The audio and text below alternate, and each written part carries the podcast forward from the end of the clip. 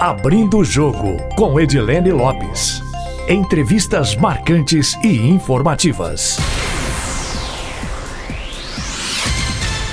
Entrevistado do Abrindo o Jogo de hoje é o deputado federal Júnior Amaral, que foi eleito pelo PSL em 2018 com mais de 158 mil votos, sendo o sétimo deputado federal mais votado de Minas Gerais. Ele, que era da Polícia Militar e nunca tinha se candidatado a nenhum cargo antes. Hoje, com 32 anos de idade, tem planos de permanecer na política, mas de acordo com ele, isso não é uma obsessão. Cabo Júnior Amaral, muito bem-vindo ao Abrindo o Jogo. Obrigada por aceitar nosso pedido de entrevista. E a gente começa o Abrindo o Jogo sempre com o entrevistado contando um pouco sobre a trajetória dele. Queria que o senhor falasse um pouquinho sobre a sua. É, Edilene, eu sou eu sou oriundo da Polícia Militar de Minas Gerais. Eu ingressei na polícia com 20 anos de idade. Tinha aquele sonho, né, de, de grande parte dos jovens de trabalhar na segurança pública e quando ingressei achei que eu pudesse fazer grande diferença, né, com a minha prestação de serviço.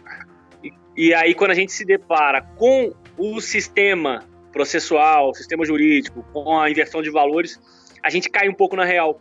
E aí eu percebi o quão difícil seria promover a justiça que atra, é, através do serviço policial militar, promover o, o que eu sempre sonhava.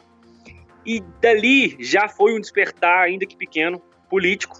É, eu passei a acompanhar melhor a política, entender por que as nossas leis tinham tamanha carga de, de espaço né, para impunidade e quão, por que elas eram tão motivadoras para a atividade criminosa e por que eram tão desmotivadoras para a atividade policial. E quando eu conheci né, pela, pelas redes sociais o então, o então deputado, hoje presidente Jair Bolsonaro, foi que eu senti o chamado maior. Então, comecei a me envolver mais com movimentos políticos, é, não com partidos políticos, mas com movimentos. Fundei o movimento Direita Minas, que é o maior movimento conservador, movimento de direita do estado de Minas Gerais. E ele se ramificou né, por todo o estado, ele se espalhou por todo o estado. E quando veio as eleições para as eleições para deputado estadual e federal, eu e o Bruno Engler, né, que hoje é deputado estadual, a gente decidiu sair candidato e conseguimos capitalizar bastante dessa, dessa onda Bolsonaro. E, e Deus quis que a gente fosse eleito, mas o investimento de campanha é muito baixo. Eu gastei em torno de 16 mil reais na minha campanha, o Bruno em torno de, de 11, salvo engano. Mas as redes sociais foram a nossa, as nossas ferramentas principais para a expansão, né? E por fim fui votado em 850 municípios com essa bandeira da direita, essa bandeira bolsonarista e tenho sido fiel a ela. Deputado, fala um pouquinho sobre a trajetória do senhor na Polícia Militar. Sim, a minha trajetória na Polícia Militar foi a seguinte. É, eu formei, eu tive uma, uma, depois de formado, eu tive uma, uma, breve passagem em Juatuba. Depois eu trabalhei no 18º Batalhão, é, aqui em Contagem, que é uma cidade que eu nasci e moro até hoje. Quer dizer, não nasci, mas que eu cresci e moro até hoje.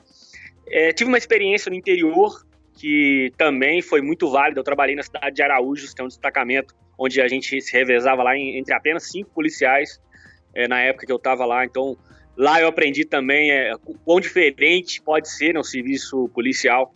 Voltei para Belo Horizonte, foi quando ingressei no curso de Direito, estudei na PUC Minas de Contagem, é, estudei Direito, fiz o curso de Direito, e aí é, trabalhei tanto no, no 34º Batalhão, na 8 Companhia, trabalhei no Tático Móvel do 34º Batalhão, foi uma das minhas, minhas melhores experiências, assim, é, os melhores aprendizados no meu serviço operacional. Infelizmente, né, devido ao, ao governo do ser do PT, a época que eu comecei a me, a me envolver em, em, em, grupos políticos, mesmo sendo muito discreto, passei a sofrer algum tipo de, um tipo de represália por isso, passei a ser transferido é, e fui trabalhei na 21ª Companhia, né, no, no bairro Caiçara, e por último, eu trabalhei no 41º Batalhão, quase a totalidade do tempo. Fui do operacional, trabalhei nas ruas, totalizando na Polícia Militar 11 anos de, de serviço. Antes, um pouco da eleição, o senhor estava no administrativo e o senhor acredita que essa transferência do senhor para o administrativo tenha sido uma punição pela militância política do senhor? É para o administrativo, não. Eu fiz uma cirurgia na coluna em torno de um ano e pouco antes de sair né, da eleição é, eu adquiri hérnia de disco, aí eu coloquei quatro parafusos na coluna, então eu já tinha sido, já tinha passado por um período no administrativo por isso. Mas sim, a, a, a minha transferência para a companhia diária e depois para a 12 Companhia no Barreiro, Essas duas últimas transferências, sim, foram claramente de, em represália, em, em punição por eu estar me envolvendo, ainda que, como eu disse, discretamente, sem cometer nenhuma infração dentro da nossa é, legislação, né, na polícia, nada no regulamento interno que eu tenha infringido. Mesmo assim, né, um, um governo tirano que tinha à época, que era o governo Fernando Pimentel, e que perseguiria mesmo qualquer um que se manifestasse em ideias contrárias ao PT e companhia. E agora o senhor pretende permanecer na política? O senhor que está no primeiro mandato de deputado federal, quais são os planos? O senhor pretende um dia voltar a exercer o trabalho de policial? O que, que o senhor pensa agora? É, a nossa Constituição, hoje, ela não prevê o retorno é, de policial militar que saia para exercer cargo político, cargo eletivo, né? Há propostas para que isso seja mudado, mas não há essa previsão atualmente. Então eu pretendo sim continuar na política, é, mas claro, sem essa, sem esse desespero também, sem essa obsessão, melhor dizendo, pelo, pelo, pelo cargo político. É, eu acredito que eu posso, possa fazer muito mais do que a maioria dos agentes políticos já fizeram até hoje. E, e esse espaço né, da direita ele está em ascensão. Então acredito que, que as pessoas devem né, continuar me, me, pagando essa missão, mas eu foco nos quatro anos que me foram confiados pelos 158 mil eleitores. É, que faltam mais dois anos e meio né, para cumprir, cumprir essa missão. Se depois for da vontade de Deus e desses eleitores, a gente, a gente continua, mas eu realmente não tenho obsessão por isso. É uma missão que eu estou tentando fazer o meu melhor. E o senhor já pensou como é que vai ser de 2022 em diante? O cargo ao qual o senhor pretende se candidatar é o de deputado federal? O senhor pretende, de repente, partir para uma candidatura a prefeito de alguma cidade, Contagem, Belo Horizonte? O senhor pensa sobre isso? É, eu não tenho, eu não tenho é, atração pelo cargo do executivo atualmente, por cargos de, do executivo atualmente. Mas tudo é questão de missão mesmo. Eu, eu é, há a possibilidade grande de eu ser o presidente estadual do, do Aliança, né? Pelo que o próprio presidente também já conversou comigo. Mas isso se confirmando, pode ser que mais à frente, não só o presidente, como ah, os nossos eleitores precisem de mim concorrendo a um outro espaço. Eu não descarto essa possibilidade, mas sinceramente, não é a minha pretensão. Eu estou bem, aprendendo bastante no Legislativo Federal, né, como, como deputado federal. Então, o meu foco é esse. A probabilidade maior é que a gente venha a concorrer novamente para o mesmo cargo. Deputado, o senhor aí na Câmara, uma das propostas que deve ser avaliada em breve pela Casa é a possibilidade do adiamento das eleições. O senhor acredita que isso de fato vai acontecer, que o adiamento deve ser até dezembro? Qual é a defesa do senhor? Como é que está o papo de bastidores aí sobre isso? É, olha, eu não tenho nenhuma defesa específica sobre isso, sabe, Edilene? Eu acredito que, em maioria, né, a gente pode, a gente possa discutir e chegar numa, numa conclusão que seja benéfica à população, que é para quem a gente trabalha. Né?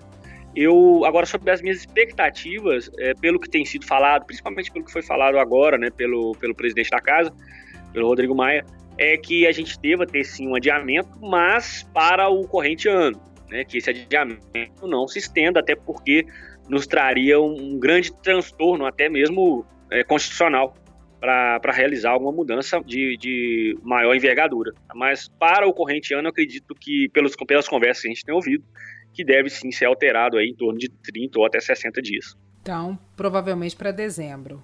Isso, é a, minha, é a minha expectativa conforme o que a gente tem ouvido falar. Mas eu realmente eu não tenho opinião formada sobre o que seria melhor. É, a gente está vivendo num cenário de expectativas, né?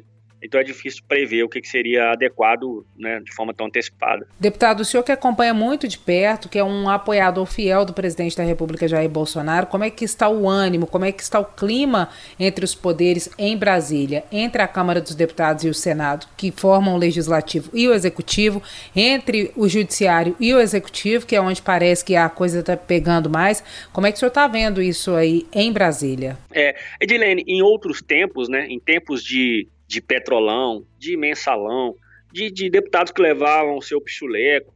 É, nesse tempo era muito harmônico, né? era tudo muito convergente, não havia nenhum tipo de conflito, as pautas caminhavam conforme o governo queria, mas nós tínhamos um Congresso vendido, eram votos comprados e também um judiciário é, cúmplice. E quando isso acabou, agora por ocasião do mandato do presidente Bolsonaro, a gente percebe que por a teta ter secado, né, um termo que se usa muito aí no, no meio do povão, a, a, insatisfação de vários agentes políticos é latente. E essa insatisfação ela passa pelo projeto, claro, de desgaste e derrubada do presidente da República. E se não conseguirem derrubá-lo né, através do impeachment, que é o que a gente espera que realmente é, não aconteça, pelo menos desgastá-lo para uma próxima eleição, porque são inúmeros os interesses que foram contrariados com a chegada do presidente Bolsonaro. São, é, é de, uma, de uma dimensão que a gente não consegue compreender em toda essa sua extensão. Mas são muitas pessoas grandes, poderosas, que estão perdendo muito, que estão desesperados para que o sistema volte a funcionar como funcionava antes na República. O senhor acredita que um desses extremos possa acontecer, ou um impeachment do presidente Jair Bolsonaro, ou então uma intervenção militar? Ou o senhor acha que essas hipóteses são pouco prováveis? Não, eu não acho que são pouco prováveis, tanto uma quanto a outra, porque a tensão, a tensão tem sido intensificada. E muito se fala né, sobre a, o temperamento do presidente Bolsonaro, mas a gente percebe que o, o comportamento na prática de tensionar essa relação não tem partido primariamente do presidente. O presidente ele tensiona em reação, mas essas afrontas que não só o STF, mas até os presidentes da, das casas legislativas têm realizado constantemente ao presidente, se percebe de onde é, é muito, é muito notório a gente constatar de onde parte é, principalmente essa, essa tensão. Então, é, o presidente mesmo já deu o recado, né? Pelo amor de Deus, é, reflitam no que vocês estão fazendo.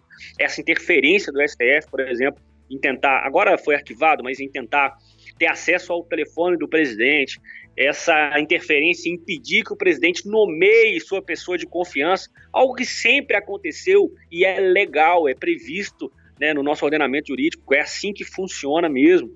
É, então é toda essa interferência, todo esses, esse tensionamento eu não descarto nenhuma das duas possibilidades, não só a, a tentativa de impeachment, como também alguma ruptura institucional que obriga o presidente a, a tomar alguma medida extrema. Com base até talvez no artigo 142. É, deixo claro que eu não estou dizendo que isso tem que acontecer, mas eu estou dizendo que eu não descarto que isso possa acontecer. Muita gente argumentou, depois que o Roberto Jefferson defendeu um uso do artigo 142 da Constituição de 88 para justificar a possibilidade de uma intervenção militar. O senhor que é formado em direito, o senhor acha que o presidente da República, caso quisesse, poderia recorrer a esse artigo ou que não, isso é, é impossível? É, Odiane, se está na Constituição, é constitucional. O que de, depende muito é da interpretação da conjuntura né, atual que possa levar a uma medida nesse sentido. É, então, assim, é, essa é uma avaliação que tem que ser é, realizada pelos presidentes dos poderes, sabe? Então é, seria irresponsável da minha parte dizer que nesse momento deve acontecer. Eu não sou presidente de poder, eu não tenho todas as informações necessárias sobre o que está acontecendo para fazer essa avaliação, mas se está na Constituição essa previsão, é, nós não podemos descartar constitucionalmente falando, que isso possa acontecer. Deputado, muito tem sido dito aí em Brasília que a relação entre o executivo e o legislativo está mais amena porque o presidente da República estaria, mas de forma transparente, nomeando pessoas do Centrão. Isso de fato está acontecendo? Isso ameniza a relação? Não, infelizmente, eu tenho que reconhecer que isso é, ajuda sim né, no relacionamento é, infelizmente, mas são deputados, são é, partidos e deputados que a população colocou lá e que coloca a faca no pescoço do presidente, claro, usando aqui de uma metáfora, o tempo todo. Outra coisa a se destacar é que esses cargos já estavam com é, indicados de outros é, representantes políticos. Acontece que estão havendo trocas de uns de, dos indicados de uns representantes para os indicados de outros representantes. Uma outra coisa que a gente precisa destacar é que há, dessa vez, ao contrário de governos anteriores, avaliações técnicas dessas indicações. É, te confesso, não é algo que eu gostaria que tivesse acontecendo, mas confesso também que é algo que é necessário minimamente para que as coisas caminhem caminhem bem né, no, nessa, nesse relacionamento entre executivo e legislativo infelizmente. Isso acha que está diminuindo de fato a tensão um pouco? Quer dizer, que se viesse um impeachment, uma cassação de chapas, poderia vir do judiciário, mas e muito menos do legislativo? Sim, eu compreendo que, que está é, amenizando esse, esse relacionamento, mas eu não sei até que ponto isso interferiria numa numa questão de impeachment. Sinceramente, eu, eu não sei. Acho que do, do legislativo, de alguns de alguns líderes dentro da Câmara, a gente pode esperar de tudo. Deputado, como é que o senhor viu agora uma outra questão muito polêmica? O governo federal liberou ajuda aos estados, embora Minas Gerais, por exemplo, diga que essa ajuda de 3 bilhões de reais é uma ajuda insuficiente, mas ele acabou vetando a possibilidade de reajuste para algumas categorias, como era o caso da saúde e da segurança pública. E alguns militares disseram que foi uma traição do governo federal com a categoria, que foi um tiro no peito da base eleitoral do presidente Jair Bolsonaro. Como é que o senhor viu o veto a esse ponto que permitia o reajuste para categorias como a segurança pública. Como é que isso caiu entre é, os pares do senhor e para o senhor que é um militar também? A percepção que a gente tem é que a maior parte dos, dos integrantes de segurança pública compreenderam a questão do reajuste salarial, da vedação de reajuste salarial até o final do ano, do, do, do, ano de 2021. O que mais pesou e o que mais chateou a esses integrantes foi a questão da, da interrupção de, de promoções, de contagem de tempo para quinquênio. E foi, tent, foi tentado por nós a essa evitar esse mais esse dano né, para a segurança pública. O problema não é que todos precisam dar sua cota de contribuição, porque isso sim tem que acontecer. O problema é, é historicamente tudo que a segurança pública sofreu nos últimos anos, em outros governos, é, todo esse desprezo, não só estadualmente falando, mas também nacionalmente falando. E aí é natural, né, quando veio do presidente Bolsonaro, que governa para todos os brasileiros, em um período trágico, em um período de desgraça, é, e precisa tomar medidas duras, isso sim soou para muitos integrantes da segurança como uma traição. Eu discordo, não vejo absolutamente como uma traição, é sim uma medida muito difícil para ser tomada a, compreendo é toda essa incompreensão. Foi tentado o que a gente podia em relação a minimizar esses prejuízos, mas é necessário a gente olhar todo esse contexto, né, tudo que a gente está vivendo no nosso país, onde já é, é, em torno né, de mais 10 milhões de desempregados, já há pessoas passando fome, então nós estamos num cenário é, de guerra, então seria muito difícil, de fato, conseguir conseguirmos manter exatamente como estávamos caminhando há cerca de seis meses atrás, independente da, da categoria que fosse. Aproveitando que o senhor falou dessa questão, como é que é o, qual que é o posicionamento do senhor em relação ao isolamento nesse momento? É, o senhor acha que de fato o governo federal acabou perdendo essa guerra, essa queda de braço com os governadores ou não, que a flexibilização a partir desse ponto ela já começa a acontecer naturalmente, porque a situação econômica é crítica. Como é que o senhor vê isso tudo e qual que é a opinião do senhor em relação ao isolamento? Sobre essa queda de braço, eu acredito que, na verdade, o presidente venceu essa queda de braço. Não, não na, no cenário de tomar as decisões, né? Porque o próprio Supremo é, afirmou que quem deveria tomar essas decisões eram prefeitos e governadores. Mas da guerra de narrativas ficou muito claro, no final das contas, quem tinha razão. O presidente, por mais que o seu jeito, né, por algumas pessoas, sejam incompreendido, ele, o que ele falou desde o início é o que a gente está vendo na prática agora, que as consequências econômicas elas seriam tão ou mais graves do que as consequências da saúde. E o, muitos governadores perceberam isso ao longo desse tempo, muitos prefeitos, e, infelizmente interpretaram o presidente como se ele estivesse desprezando a questão da saúde. Parte da grande mídia também acabou lhe atacando por isso, mas você a gente que percorre o interior do Estado, Edilene, a gente percebe como que as pessoas, principalmente por causa da, da internet, por conta da informação livre, como que as pessoas se posicionaram ao lado do presidente, como elas estão compreendidas em relação à opinião do presidente sobre a retomada das atividades, sim, de modo responsável, com as medidas de segurança necessárias, mas no final das contas o presidente saiu muito maior do que entrou nessa, nessa crise. Infelizmente, o país sai perdendo, isso é claro, todos nós perdemos, uns mais, outros menos. Mas em relação à imagem do presidente, eu acredito que ele não saiu desgastado, dessa, ele não sai desgastado dessa, dessa crise de saúde, dessa crise política e também econômica. Isso inclui também o episódio envolvendo os ministros Mandetta, Taishi e Moro, né? Já que o senhor fala da crise de saúde e da crise política, o senhor acha que o presidente Jair Bolsonaro saiu maior? Sim, saiu maior. É, com ressalva do próprio dia que o ministro Moro saiu.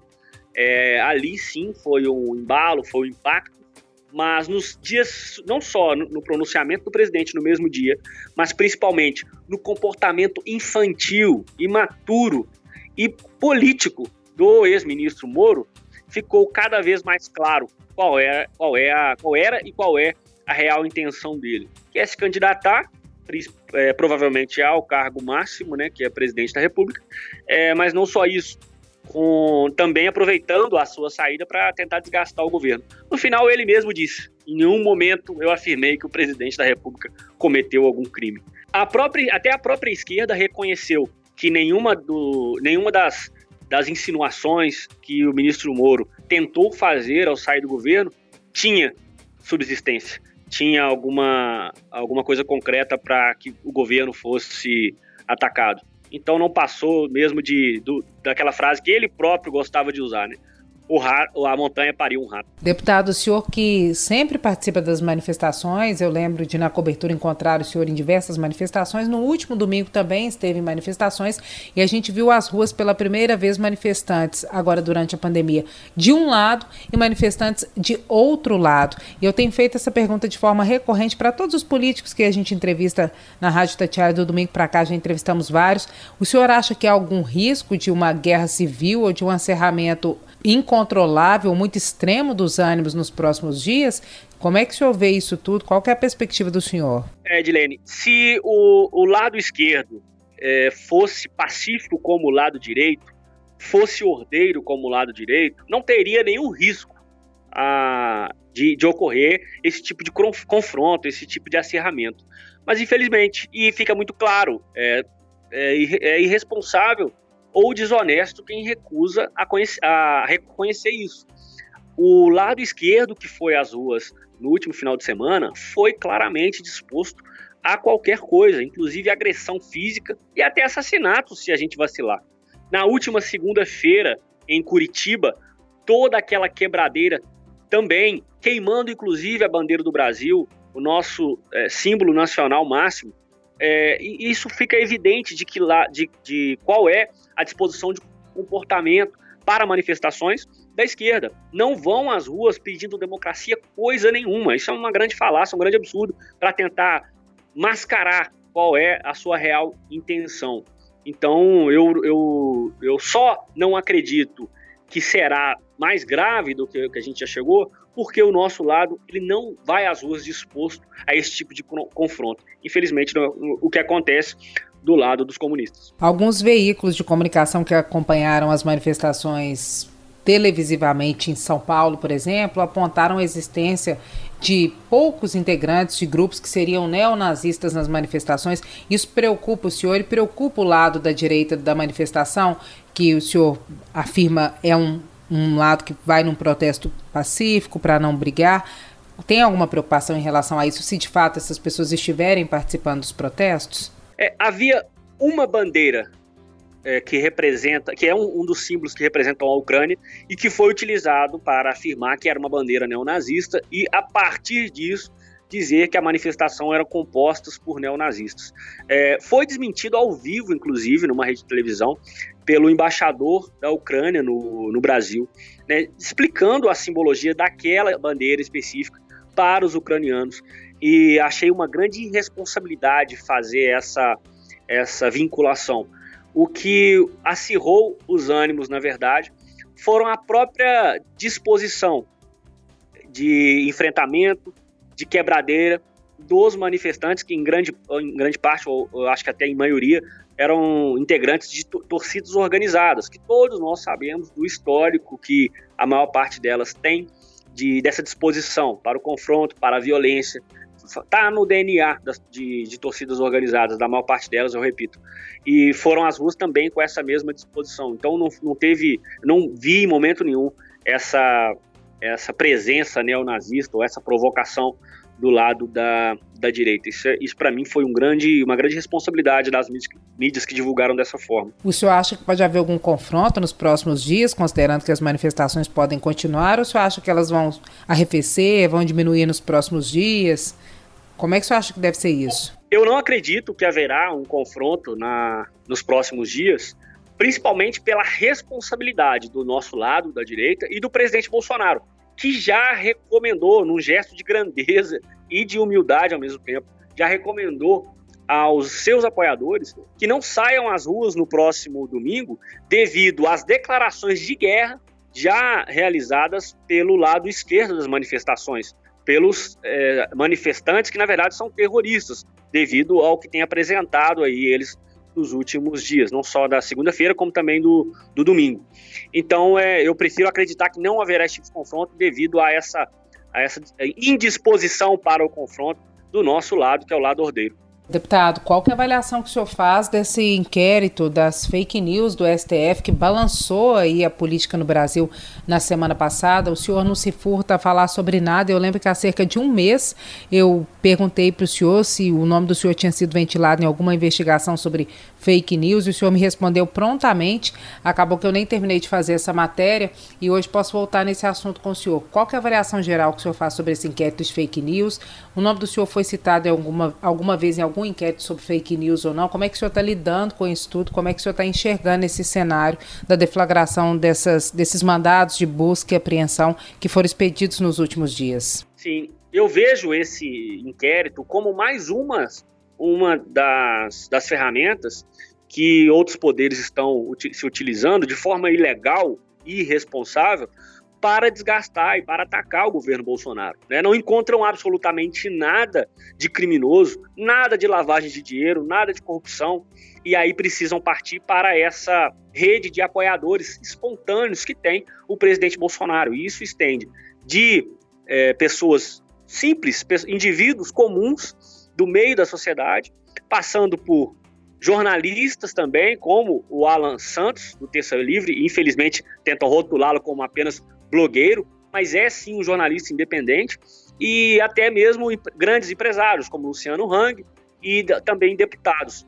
Eu, eu sou um dos investigados, né, sei através da imprensa, soube através da imprensa, que sou um dos seis deputados federais investigados, e nada fiz demais, nada fiz em discrepância com a nossa legislação. Ao que diz um dos despachos do ministro Alexandre de Moraes, é, uma das frases minha que foram alvos né, dessa, dessa investigação é que eu a, fiz um tweet há cerca de quatro ou cinco domingos dizendo o seguinte, é, abre aspas, eu nunca vi tanto vagabundo falar sobre Constituição ao mesmo tempo. Só esquecem da parte que todo poder emana do povo. Então, esse tweet foi um, um dos motivos né, de eu ter sido incluído nesse inquérito maluco criado pelo Alexandre de, pelo Alexandre de Moraes com a, a cumplicidade de, de outros ministros. É, qual é o problema de eu ter feito esse, esse tweet? Nem, nem nomes eu citei, poderia fazê-lo, devido à minha, a minha prerrogativa de ser inviolável, inviolável por quaisquer palavras, opiniões, opiniões e votos, conforme prevê a Constituição. Mas nem citei nome ali sequer, falei de forma genérica e que e não tiro uma palavra. Há muito vagabundo usando é, a Constituição para querer atacar o presidente da República, usando falsamente, usando irresponsavelmente a Constituição, e eles próprios estão se furtando, estão se recusando a reconhecer a Constituição quando se fala de liberdade de expressão, quando se fala de direitos básicos, direitos individuais, quando se fala de que todo o poder emana do povo. Então, não, não vi nada demais. É, sobre a minha inclusão nesse inquérito, eu estou lisonjeado. O STF não tem credibilidade nenhuma junto com a população. É, a, sua, a sua credibilidade, até institutos de pesquisa revelam isso, é, é pífia. Então, quando o STF comete contra mim uma perseguição, politicamente, para minha carreira política, isso é muito bom. O, o que eu fico indignado é pelo, pelo inquérito em si, pela forma com que ele é conduzido e constrangendo pessoas Brasil afora, constrangendo especificamente o grupo do presidente e inibindo, porque esse é o objetivo desse inquérito maluco, é inibir, que as, inibir as pessoas comuns de se manifestarem em apoio ao presidente, de utilizarem redes sociais de, de grande alcance, como é o caso. É, a minha indignação, ela não se baseia pela minha inclusão nesse inquérito absurdo, idiota, mas por pessoas comuns que manifestam suas opiniões e têm redes sociais de bom alcance. E aqui eu cito a, uma mineira mesmo, a Bárbara, do canal Te Atualizei, que tem um enorme público nas redes sociais, manifesta sua opinião extremamente é, é clara e está sofrendo essa perseguição também, está sendo constrangida nesse inquérito idiota. Então é por essa, são por essas pessoas, é pelo povo brasileiro que a gente lamenta esse cerceamento de liberdade. E pior, por quem mais deveria defender a nossa liberdade, que é o STF. Tem previsão de depoimento do senhor nessa quarta-feira no STF? O senhor deve ir? Está marcado? O senhor foi intimado? Está marcado, mas absurdamente, como mais uma do, mais um dos, dos desrespeitos ao nosso Código de Processo Penal, eu sequer fui intimado pessoalmente, como preconiza o CPP. Então, por esse e outros motivos, eu não vou comparecer a esse depoimento que foi marcado para mim nessa quarta-feira. O senhor só vai quando o senhor for intimado devidamente, é isso, né? Também, mas tem outros requisitos que precisam ser cumpridos. E aqui eu não estou buscando questões extremamente técnicas, não, mas sim questões básicas para o exercício da nossa defesa, que é, por exemplo, saber qual crime eu estou sendo acusado ou estou sendo investigado, ter acesso aos autos do processo, ao, ao inquérito completo, e não a meia página onde cita que eu devo ser ouvido. Então, é o, o cerceamento de, de defesa, e, ou melhor, o cerceamento de liberdade não está só no mérito desse inquérito, mas também na forma com que ele está sendo conduzido. É, é o absurdo do absurdo, é o, é o, o, autoritarismo sendo colocado na sua mais pura expressão através dessa, dessa absurdo, desse absurdo que tem cometido aí o, o STF.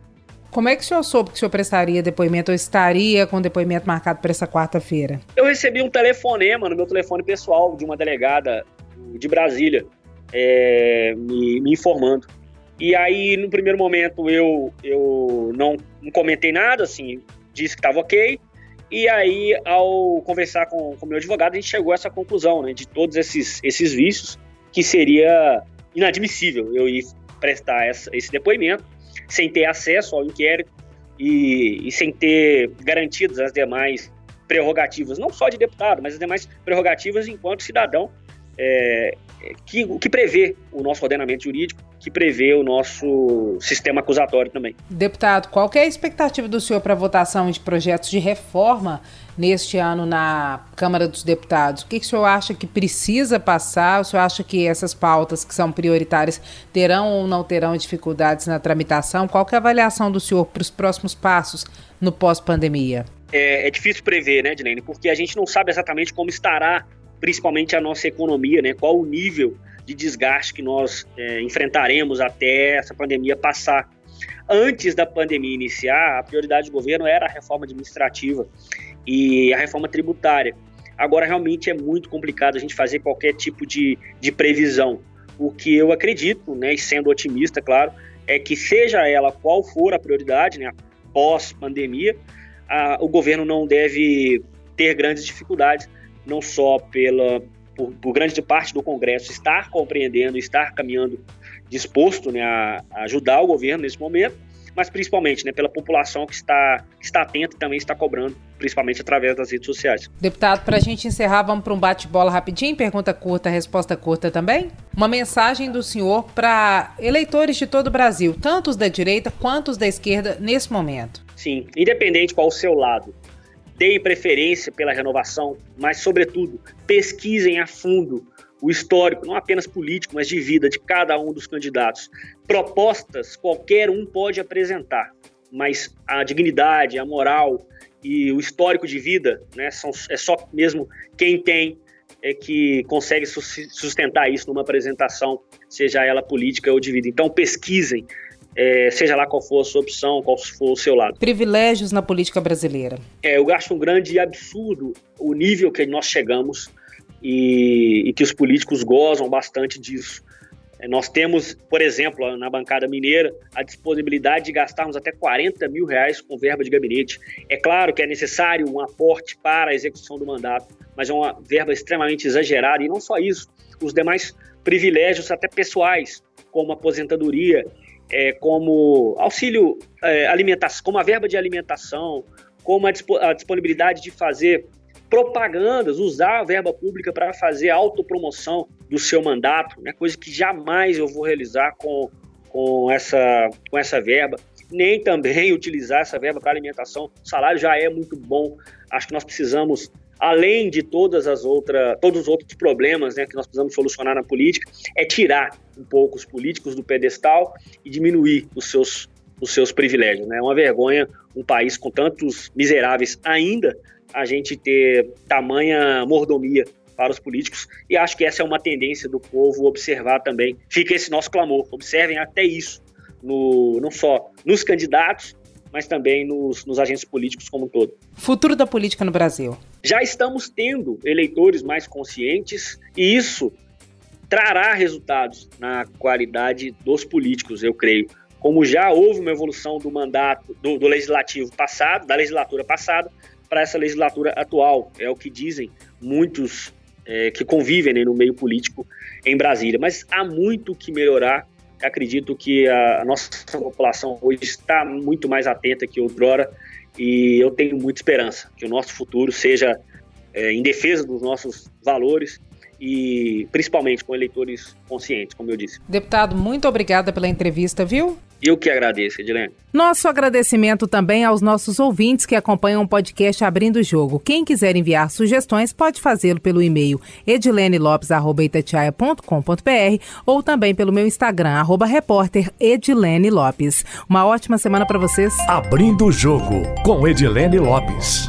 Entrevistas marcantes e informativas.